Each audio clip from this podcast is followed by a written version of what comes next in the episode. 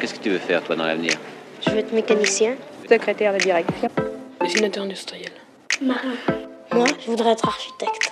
Euh, je voudrais être standardiste parce que j'aime bien les téléphones. Euh, coiffeuse. J'aimerais être caméraman. Hôtesse de l'air. Euh, historien. J'aurais être cuisinier parce que la cuisine ça me plaît. Comme ça on est sûr de manger à sa faim. Puis c'est un métier qui fera jamais faillite. Moi, j'ai pas une idée fixe. Il y a des métiers qui me plaisent, mais j'arrive pas à trouver mon métier. Bonjour Pierre. Bonjour Elvire. Merci beaucoup d'avoir accepté de participer à plusieurs épisodes du podcast sur le métier. Tu interviens donc au micro en qualité d'expert du travail, puisque tu es ergonome, et que donc ton travail, c'est de travailler sur le travail. Donc j'ai une première question à te poser qui va permettre de rentrer directement dans le vif du sujet et qui est peut-être un peu convenue, à savoir euh, qu'est-ce que c'est que le travail? C'est la, première grande question évidemment qu'on se pose et qui est, euh, pas, qui est pas triviale du tout. Hein. La définition du travail, elle est multiple. L'une des, des, des, origines étymologiques discutées du mot travail, si on peut commencer par là, hein, mm. euh, c'est le tripalium qui serait un instrument de torture, qui était un instrument de torture utilisé euh, dans l'Antiquité pour euh, briser, c'était trois pics qu'on mettait, qu'on attachait, sur lesquels on attachait quelqu'un, puis on lui brisait les membres dessus. Donc là, c'est tout un programme. Quand, quand on s'imagine le travail, on s'imagine la souffrance. dans l'étymologie. C'est ça. J'ai pas fait de catéchisme, hein, mais il me semble que le, les, les, propos de les propos supposés de Dieu quand il a quand il a mis fin au paradis terrestre, et il a dit à Adam, tu travailleras la sueur de ton front, et à Ève, tu enfanteras dans la douleur.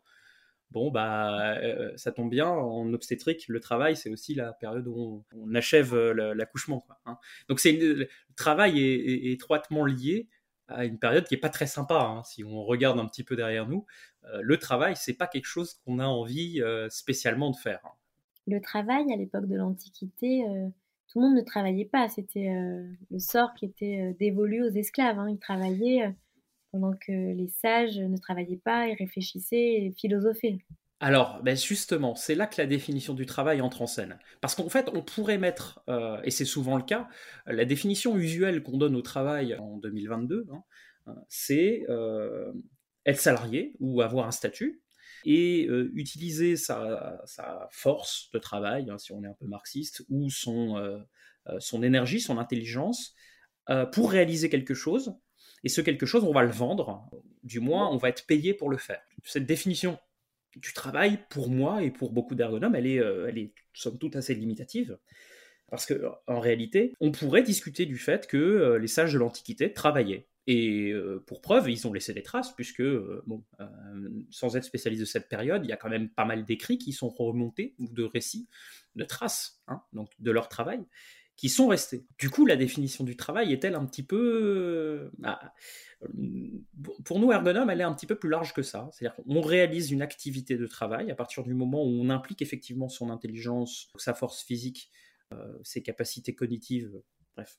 Euh, on implique son corps pour transformer le réel, hein, pour réfléchir le réel, pour aboutir à quelque chose qui a une utilité. Qui n'a pas forcément derrière le mot travail une, euh, une question de rémunération. Et c'est ça qui un petit peu euh, euh, change la donne dans la définition qu'on peut nous utiliser, c'est-à-dire que le travail n'est pas forcément ce qu'on peut entendre comme le, le, travail salarié. Le travail a une utilité, le travail a un sens. Donc le travail, ce serait quelque chose qui donne un sens à notre vie? Bah, C'est c'est du moins comme ça qu'on l'entend. Après, euh, je, pour rester un petit peu trivial, la première ou l'une des premières questions que, qu'on pose à quelqu'un quand on le rencontre, euh, presque, c'est quoi? C'est qu'est-ce que tu fais dans la vie? Quand tu découpes un petit peu cette phrase, euh, c'est qu'est-ce qui occupe tes journées? Mais en réalité, qu'est-ce qu'on nous demande? Qu'est-ce que tu fais dans la vie? C'est, quoi ton travail? Mmh. C'est quoi un petit peu ta position sociale? Que je puisse un petit peu avoir une idée à qui je parle. Si tu réponds huissier de justice, tu n'as pas le même accueil euh, que si tu réponds euh, banquier d'affaires, euh, ébéniste ou, boulanger, quoi, hein, ou infirmier.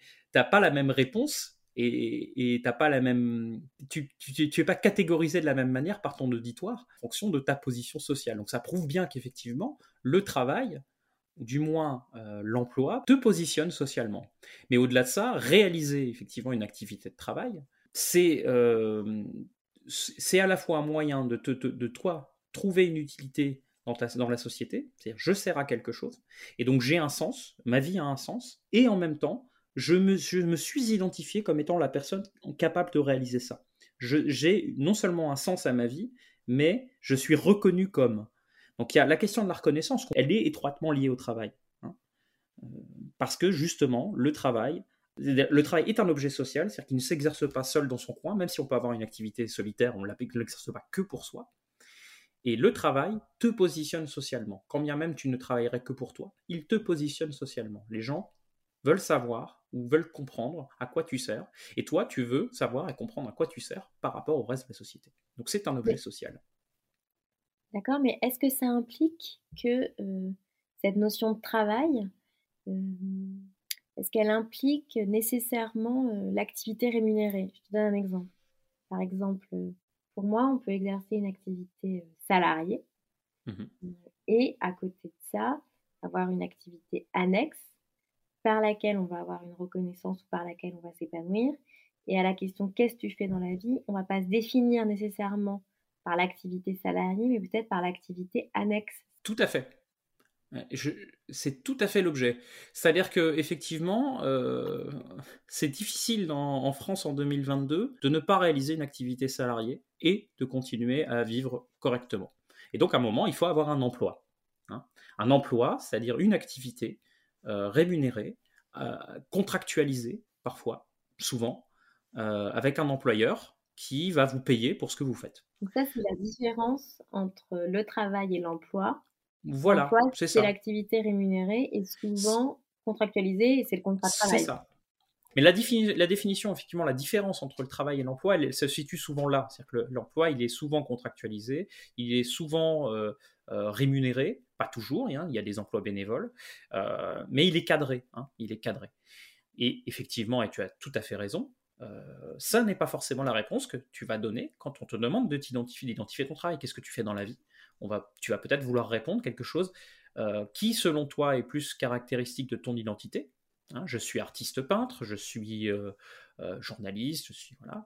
Alors qu'en réalité, eh ben, tu travailles à la Sécu, euh, où tu as des boulots alimentaires, euh, plus ou moins en lien d'ailleurs avec ta capacité artistique par ailleurs. Mais c'est ça que tu vas mettre en avant, parce que tu n'as pas super super envie de mettre euh, en avant l'activité employée qui te rémunère, ce qu'on va appeler un travail alimentaire. Hein, mmh. ce, qui, rien que dans ces termes, est tout un programme. Hein, c'est strictement pour manger. mais alors, je voulais savoir le statut de la mère ou du père au foyer? Bah alors, c'est intéressant parce que c'est effectivement un travail. Ah, je, je, alors, je suis pas père au foyer. Euh, toi, tu, tu, as peut-être un peu plus d'expérience que moi sur le domaine, mais... Moi, je suis euh, maman, effectivement, mais j'ai surtout interviewé une, mère au foyer qui a fait ce choix d'être mère au foyer et euh, qui disait que, bah, effectivement, c'est un vrai travail d'élever ses enfants, de s'en occuper. Il y a plein, plein d'ailleurs de, mouvements hein, portés par les féministes qui rappellent euh, qui essaye de sensibiliser euh, notamment les pouvoirs publics pour dire quand même euh, quand on travaille, qu'on a une activité salariée et qu'en plus le soir on s'occupe de ses enfants, c'est un travail invisible mais c'est un travail.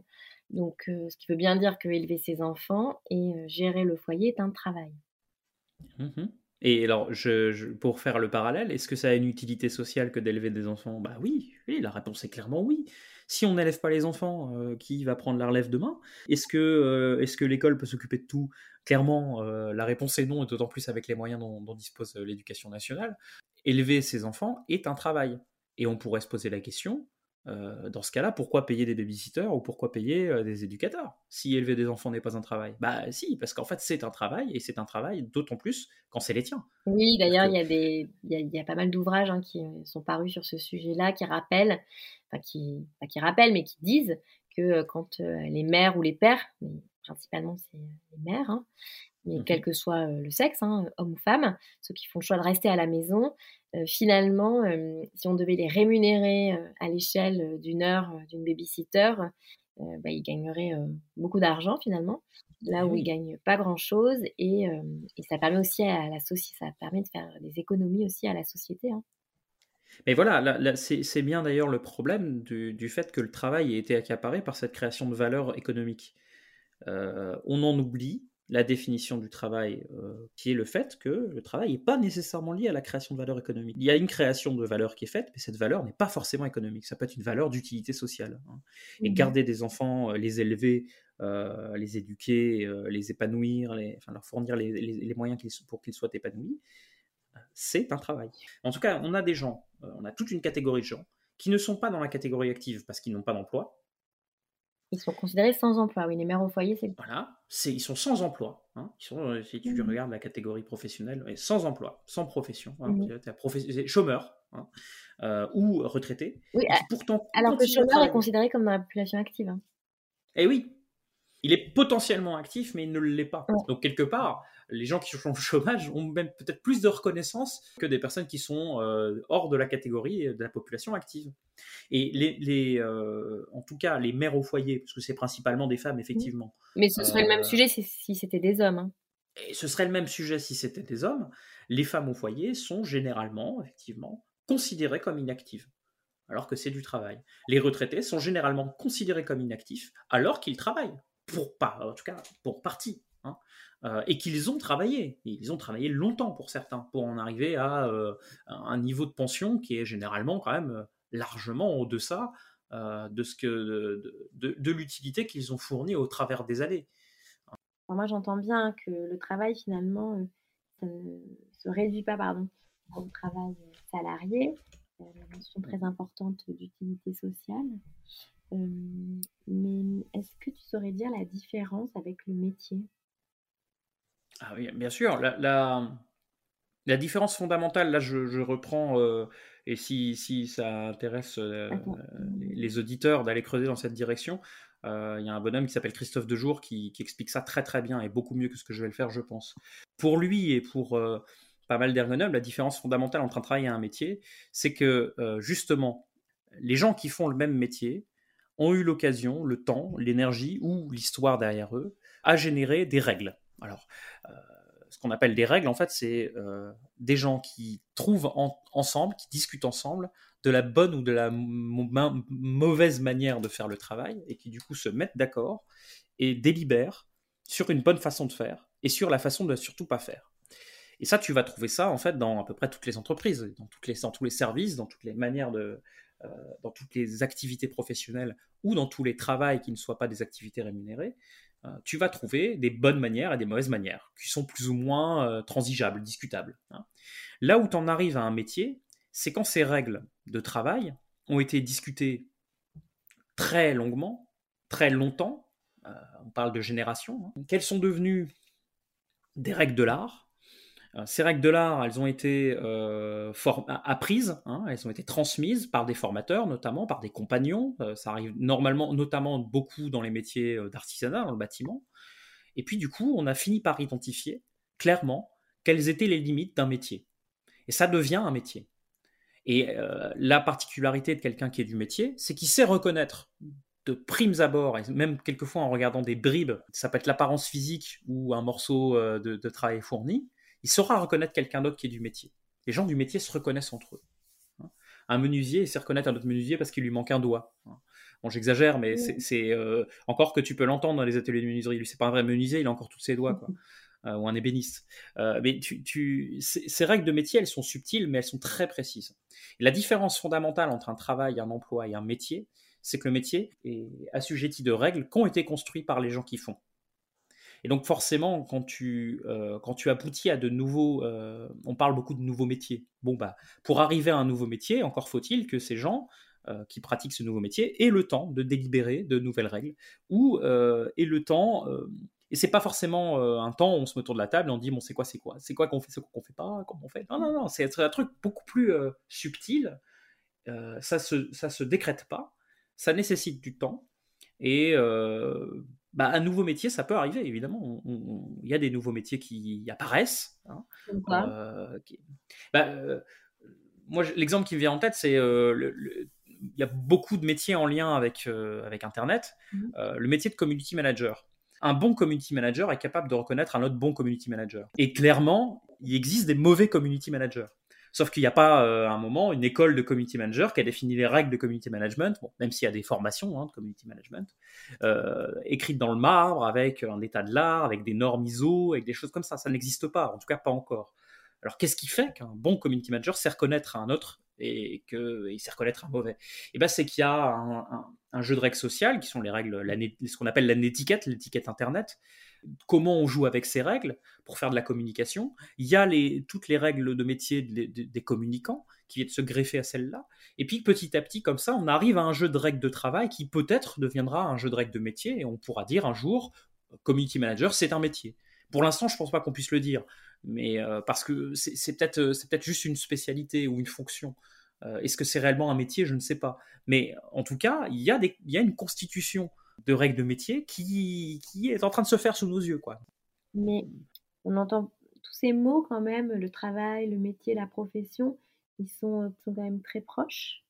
Est-ce mmh que tu saurais dire, par rapport à la profession, quelle pourrait être la différence euh, avec euh, le métier ou avec l'emploi ou même avec le travail? Alors la, différence entre métier et profession, euh, ce qu'on entend généralement dans profession, c'est qu'il y, a, il y a une catégorisation. Hein. Il, y a, il y, a, les professions libérales notamment. Mmh. On parle beaucoup de professions libérales. Alors c'est quoi la différence entre une profession libérale et un métier d'artisanat par exemple? Quand on en parle comme ça, on va se dire les professions libérales, c'est une profession de soins mmh.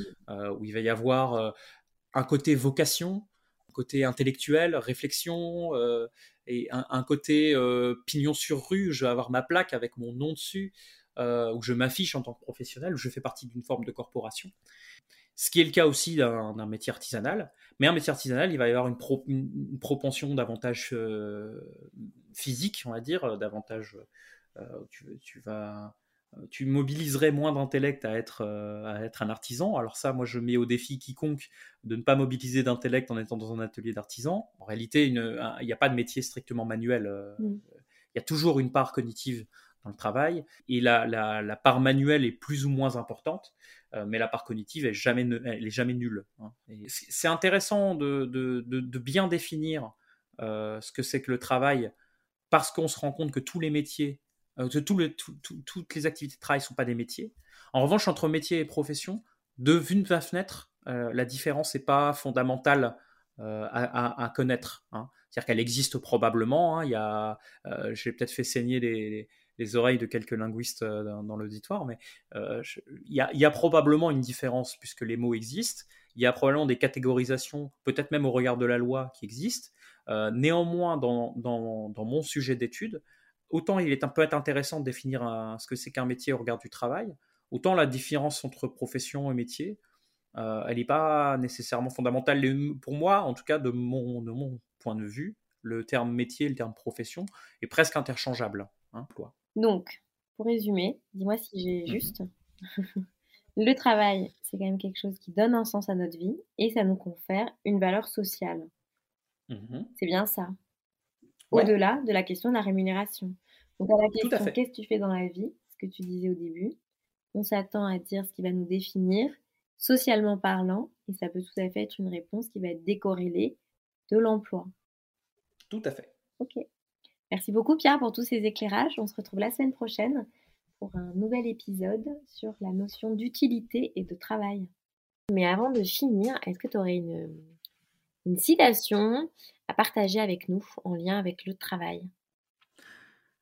Alors euh, là, à brûle pour point, moi j'en vois une qui est euh, évidemment très connue, c'est le travail, c'est la santé. Alors est-ce que le travail, effectivement, euh, est générateur de santé Alors là-dessus, moi j'ai deux éléments. Déjà la loi, hein, pour s'y référer, le, Code du travail, l'article L4121-1, impose à l'employeur de préserver la santé physique et mentale des travailleurs. Donc ça veut dire que tu ne dois pas sortir du travail en moins bonne santé que ce que tu n'étais en rentrant.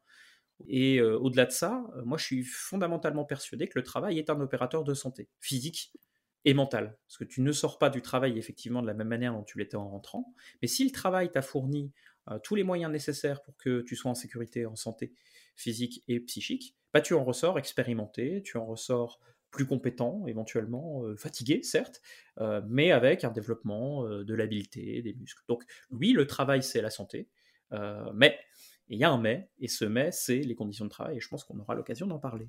Merci beaucoup Pierre, à la semaine prochaine. À bientôt, Ces gens qui courent au grand galop, en autométro ou vélo, vont-ils voir un film rigolo? Mais non, ils vont à leur boulot.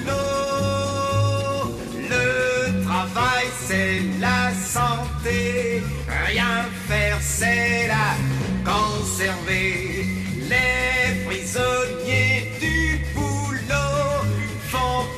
le vieux os.